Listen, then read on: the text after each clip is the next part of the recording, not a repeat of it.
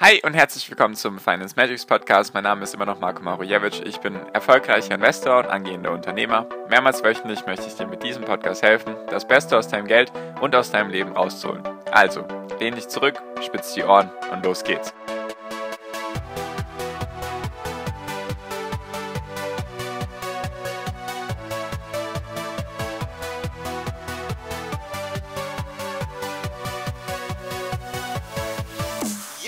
Das, was wir gerade sehen, ist nur eine Bärenmarkt-Rallye und wir werden genau denselben Verlauf haben wie in der Dotcom-Blase, also 1999, 2000 und alles wird noch viel, viel schlimmer. Warum es anders kommen könnte, als du vielleicht gerade denkst, darum geht es in der heutigen Podcast-Folge. Hi und herzlich willkommen zum Finance Magics Podcast, wir sind heute bei Folge 407 und ich möchte mal mit dir darüber reden, sind wir gerade in einer Bärenmarkt-Rallye gibt es die Wiederholung von der Dotcom-Blase und worauf kommt es wirklich an? Das ist mal so die Agenda für heute. Deswegen lass uns auch direkt starten und falls du sowas in Zukunft nicht mehr verpassen möchtest, einfach sehr gerne kostenlos meinen Podcast abonnieren. Und genau, deswegen fangen wir jetzt auch direkt an. Befinden wir uns in einer Bärenmarkt-Rallye, ist jetzt mal Punkt eins für heute. Weil, was ist nämlich die letzten Tage passiert? Viele Aktien sind sehr, sehr stark wieder gestiegen von ihrem Tiefpunkt, von ihrem neuen Allzeittief beziehungsweise von ihrem 52-Wochen-Tief. Sind sehr, sehr viele Unternehmen sehr stark gestiegen. Vor allem die, die natürlich sehr stark abgestraft wurden. So größere, oder größere Unternehmen, die nicht so stark gefallen sind, das heißt jetzt Apple, Microsoft, Google und so weiter, die haben sich jetzt nicht so stark geholt, oder vielleicht auch Tesla könnte man da noch nennen. Jedoch viele Unternehmen, die stark unter die Räder gekommen sind, haben sich jetzt erholt. Teilweise innerhalb von zwei Wochen sind manche um 60, 70 oder 80 Prozent gestiegen. Also man hätte sozusagen gute Renditen machen können. So, jetzt kommt jedoch der Punkt, das ist nur eine Bärenmarkt-Rallye. Bärenmarkt-Rallye besagt einfach, wir sind an einem Bärenmarkt, es geht alles runter. Und jetzt geht es auf einmal hoch und viele kriegen dann dieses FOMO, also Fear of Missing Out, man muss jetzt wieder rein, man muss jetzt wieder kaufen, damit man nichts verpasst und so weiter und so fort. Und deswegen gibt es dann Leute, die dann kaufen, oder vielleicht die Leute, die verkauft haben, sind jetzt erstmal fertig und es kommen die Leute, die kaufen möchten.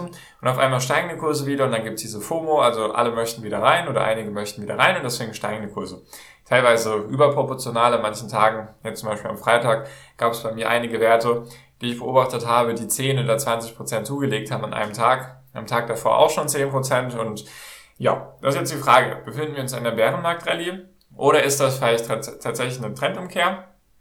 Und was das andere Argument ist, ist natürlich, ja, das ist alles eine Wiederholung von der Dotcom-Blase. Deswegen kurz ein paar Punkte dazu, bevor wir uns dann auf die wichtigen Sachen sozusagen fokussieren. Also, Bärenmarkt-Rallye. Kann das sein? Natürlich kann das sein, weil es ist vollkommen normal, wenn etwas sehr stark fällt, dass es dann sozusagen überverkauft ist auf einen technischen Signalen her und so weiter und dass es dann einfach dreht, weil das die Leute dann einfach kaufen oder dass natürlich auch solche einfach Trader dann auf einmal sich denken, okay, jetzt ist die die Aktie zu stark abgestraft worden, jetzt muss ich sie auf jeden Fall kaufen, weil und so weiter und so fort. Gibt viele Gründe, die dafür sprechen. Einfach weil viele Unternehmen dann abgestraft wurden und deswegen extrem günstig sind.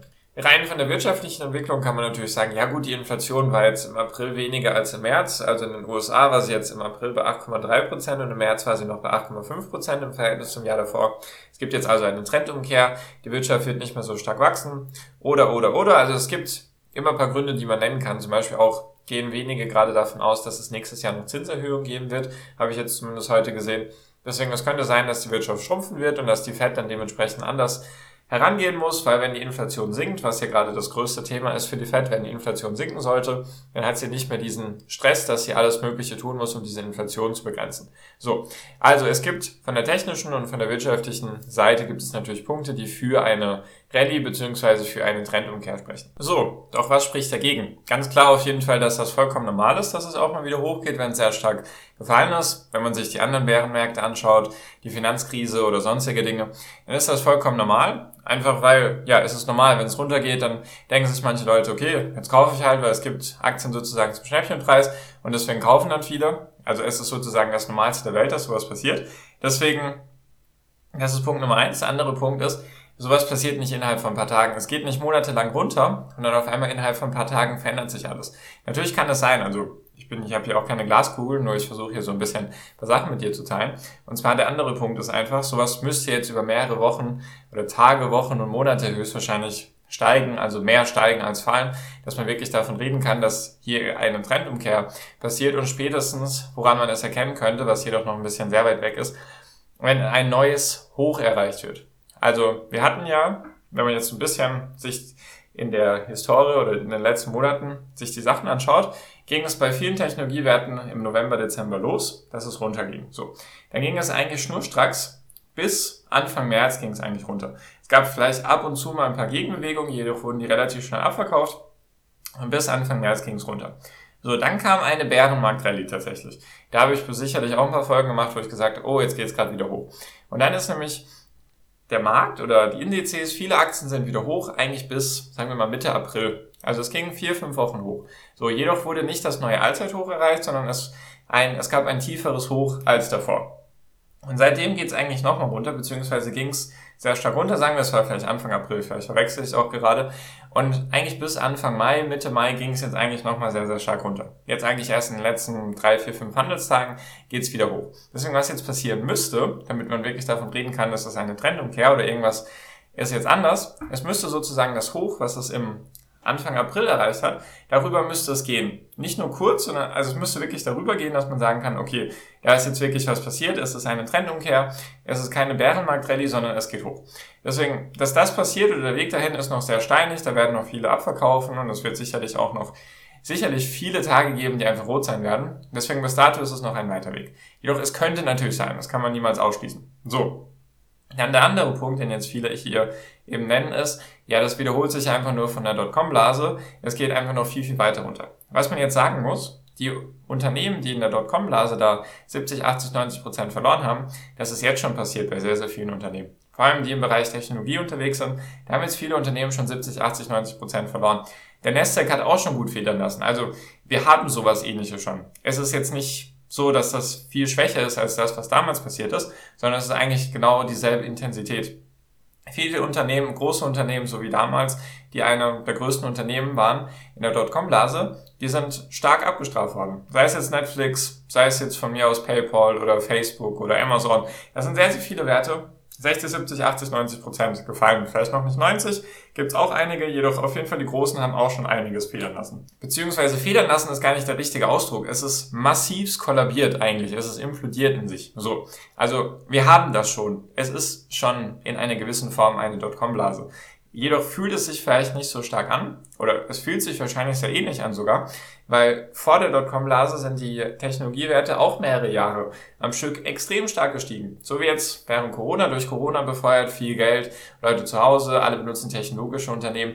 Deswegen sind viele Unternehmen im Jahr 2020 um 400, 500 Prozent nach oben. Dann 2021 gab es auch noch viele, die gut gewonnen haben. Und jetzt die, die 70, 80 Prozent verloren haben, sind jetzt erst teilweise unter ihrem Tiefpunkt vom Corona-Tief. Also die haben eigentlich erst zwei Jahre Verluste verloren. Jedoch, wenn man sich das anschaut, wie hoch sie gestartet sind, ist diese Dotcom-Blase einfach schon da. Also die Wiederholung ist schon da. Das muss man hier einfach auch mal so sagen. Also es ist schon passiert. Wir können, also natürlich können die Unternehmen immer noch weiter runterfallen. Nur es ist schon passiert. Die Dotcom-Blase ist schon da. Also viele Technologieunternehmen sind einfach komplett abgestraft worden. Das ist auf jeden Fall der Fall. Deswegen die Dotcom-Blase ist da. Bärenmarkt Rallye wird sich noch zeigen, logischerweise. Ich gehe eher davon aus, dass es nochmal hochgehen wird bei den Technologiewerten, dass wir jedoch kein neues Hoch haben werden, sondern dass es kurz vorher wahrscheinlich stoppen wird und dass es dann nochmal runtergehen wird, nochmal ein tieferes Tief geben wird, also nochmal ein Allzeittief, beziehungsweise ein neues 52-Wochen-Tief. Und erst wenn das passiert ist, gehe ich davon aus, dass es wirklich reicht oder dass die Unternehmen dann wirklich genug verloren haben und dass man dann davon reden kann, okay, jetzt geht es so langsam hoch. Jedoch ist das ein Blick in die Glaskugel, deswegen mal schauen, was passieren wird. Jedoch ist das aktuell so meine Vorgehensweise oder beziehungsweise mein Gedanke. Natürlich freue ich mich, wenn es schneller vorbei ist. Gar keine Frage. Also ich will hier gar nichts irgendwie schönreden. Natürlich freue ich mich, wenn es jetzt schon so sein sollte und man jetzt einfach schon kaufen kann und die Unternehmen jetzt wieder grün sind, beziehungsweise es mehr grüne Tage gibt als rote Tage und so weiter. Deswegen mal schauen. Und jetzt noch der dritte Punkt, konzentrieren wir uns noch auf die wichtigen Sachen. Und zwar, was man jetzt einfach bedenken muss, der Markt ist extrem selektiv geworden. Das heißt, was jetzt auch oft genannt wird, ist, ja, viele Unternehmen werden pleite gehen, beziehungsweise haben jetzt Probleme und deswegen ist es jetzt wie in der Dotcom-Blase. Was man da sagen muss, in der Dotcom-Blase war es nämlich so, da sind viele Unternehmen gewachsen, obwohl sie keinerlei Umsätze hätten oder hatten und auch keinerlei Gewinne. Also da war viel heiße Luft oder viel, ah, wir haben eine schöne Website und wir haben irgendwelche Webseitenaufrufe, jedoch haben wir nicht wirklich Umsätze oder Kunden oder sonst irgendwas. So, und wo ist jetzt der grundlegende Unterschied? Es gibt natürlich sehr, sehr viele Unternehmen, die jetzt abgestraft wurden. Bei manchen ist es gerechtfertigt, bei manchen nicht. Dazu komme ich gleich noch.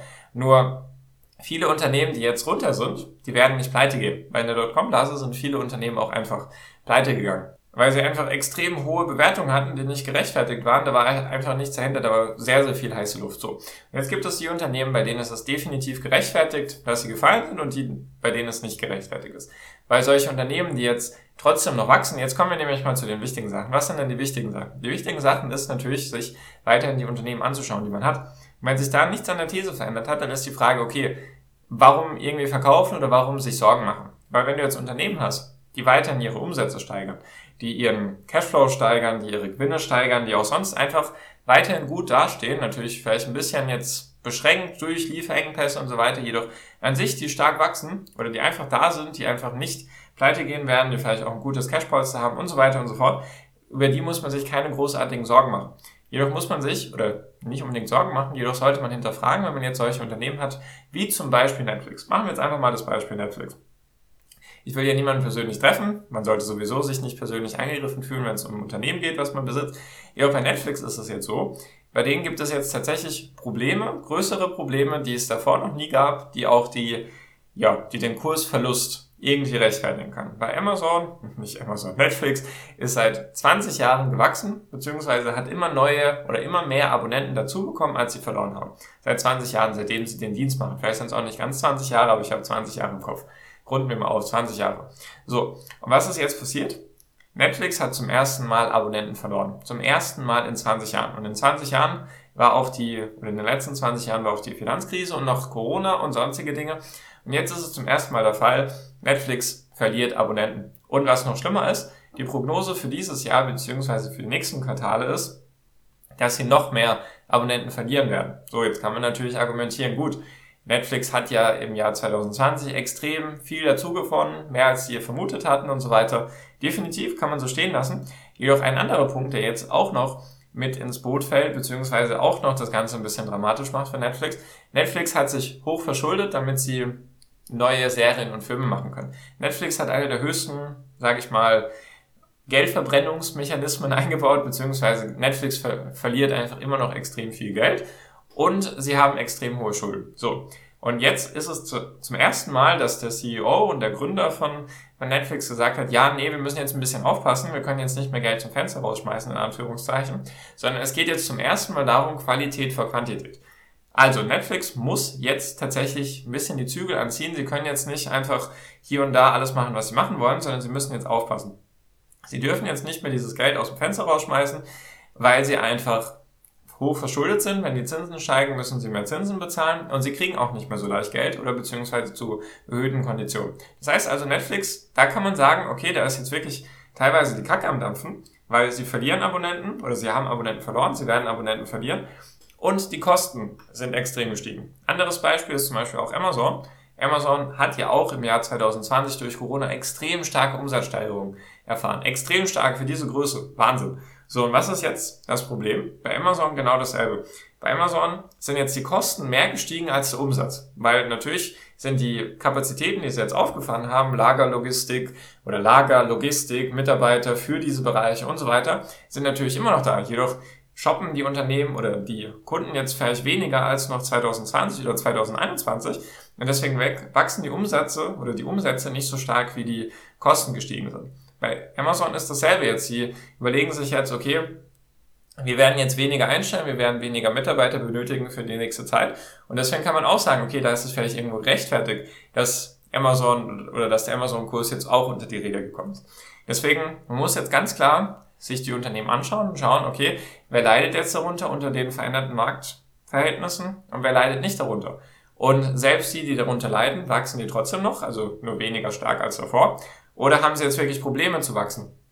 Oder beziehungsweise Gewinne zu erwirtschaften? Oder gibt es auch Unternehmen, die vielleicht bisher gar keine Gewinne erwirtschaftet haben und jetzt Probleme kriegen, weil sie vielleicht hohe Schulden haben und wegen den Zinsen und so weiter. Deswegen, man sollte sich jetzt definitiv auf die wichtigen Sachen fokussieren und sich genau die Unternehmen anschauen, die man hat.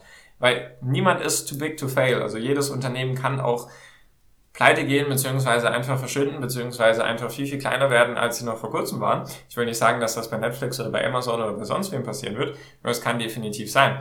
Deswegen kurz zusammengefasst, Bärenmarkt Rally wird sich zeigen. Ich denke schon, ich weiß es nur nicht. Mal schauen, lass uns überraschen. Ich werde es dir in der Folge dann mitteilen. Dann Dotcom-Blase ist definitiv schon passiert. Viele Unternehmen haben jetzt einfach schon genau diese Verhältnisse erlebt, wie die Unternehmen in der Dotcom-Blase. 70, 80 Prozent verloren, manche sogar 90, manche sogar 95 Prozent. Die werden sich vielleicht auch nie wieder erholen. Mal schauen. Das wird auch interessant sein, die nächsten Monate und Jahre sich das anzuschauen. Und wichtig ist einfach, sich auf die wichtigen Sachen zu konzentrieren. Das Fundamentale, hat das Unternehmen Probleme? Leiden sie darunter oder können sie vielleicht sogar davon profitieren? Wie wachsen sie? Wachsen sie überhaupt? Sind die Kosten stärker gestiegen als die Umsätze und so weiter und so fort. Also das sollte man sich auf jeden Fall anschauen. Falls du nicht weißt, wie man sich solche Unternehmen anschauen kann, wie man sie analysieren kann, melde dich sehr gerne bei mir über den ersten Link in der Podcast-Beschreibung.